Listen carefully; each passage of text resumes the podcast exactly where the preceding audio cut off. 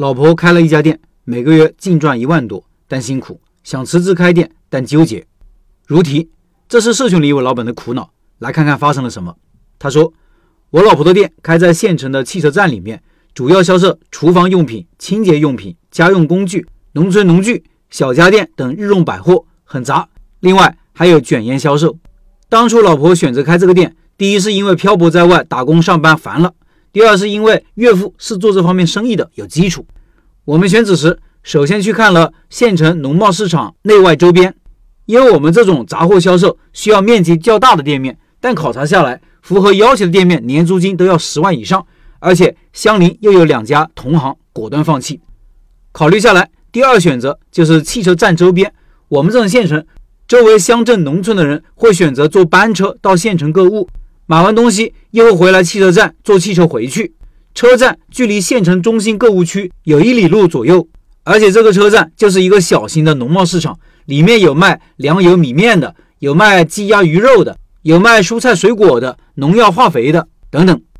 运气不错，我们接手了汽车站内靠门口的第二家门店，一年租金才七千五，还顺便接手了钱老板的卷烟销售。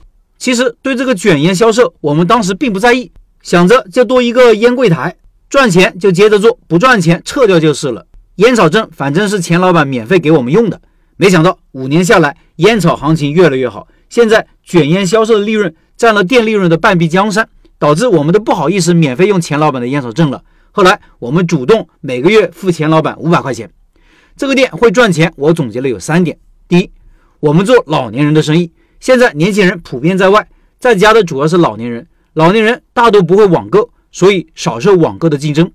第二，因为在车站，老年人购物方便，购完物直接就放车上了，特别是较大物品、较重的物品更好卖，价格还可以相对别的地方贵一些。第三，老年男性普遍都吸烟。我目前遇到的问题是：第一，我在外面上班，我老婆一个人看店，较大的货物我老婆搬不动，而且还负责接送小孩上学，挺辛苦的。第二。当然，我也想到了回家两个人一起看店，但如果我放弃现在的这份收入，店平均月利润也就一万多，那房贷加上生活开支，经济压力就有些大了。第三，因为现在生活好了，农村家庭车辆越来越普及了，所以坐班车的人越来越少，这个店的生意也在慢慢下滑。我想最后只会越来越差，这是我纠结的地方。以上是这位老板的分享，下面说说我的看法。老板很爱老婆。有家庭责任感，是个好男人，点赞。老板的考虑也是有道理的。如果自己也全职搞，家庭收入就会下降，而且考虑到未来趋势，还可能进一步下降，所以担心是有道理的。所以呢，如果要全职开店，务必制定一套业绩提升方案，把营业额做得更高，结局才可能两全其美，既照顾了家庭，收入也提高，或者至少不下降。举个例子，假如这位老板现在的工资收入是八千块钱一个月。店里的毛利呢，比如百分之三十，那意味着想要收入不下降，那业绩就要提升两万六。这两万六怎么来的呢？用八千除以百分之三十，也就是说每个月需要提升两万六的业绩，才能保证家庭收入不下降。既然目标很明确，那就分解目标。这个目标每天要完成多少？从哪些方面可以努力？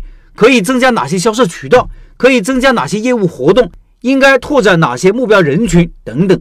可以和老婆好好研究分析一下如何实现这个业绩提升目标，记得一定要和老婆商量着来，保证方向一致。其实增加了个人，营业额增加并不难的。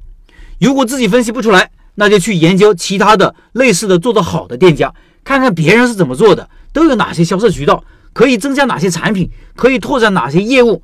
看得多了，思路就来了。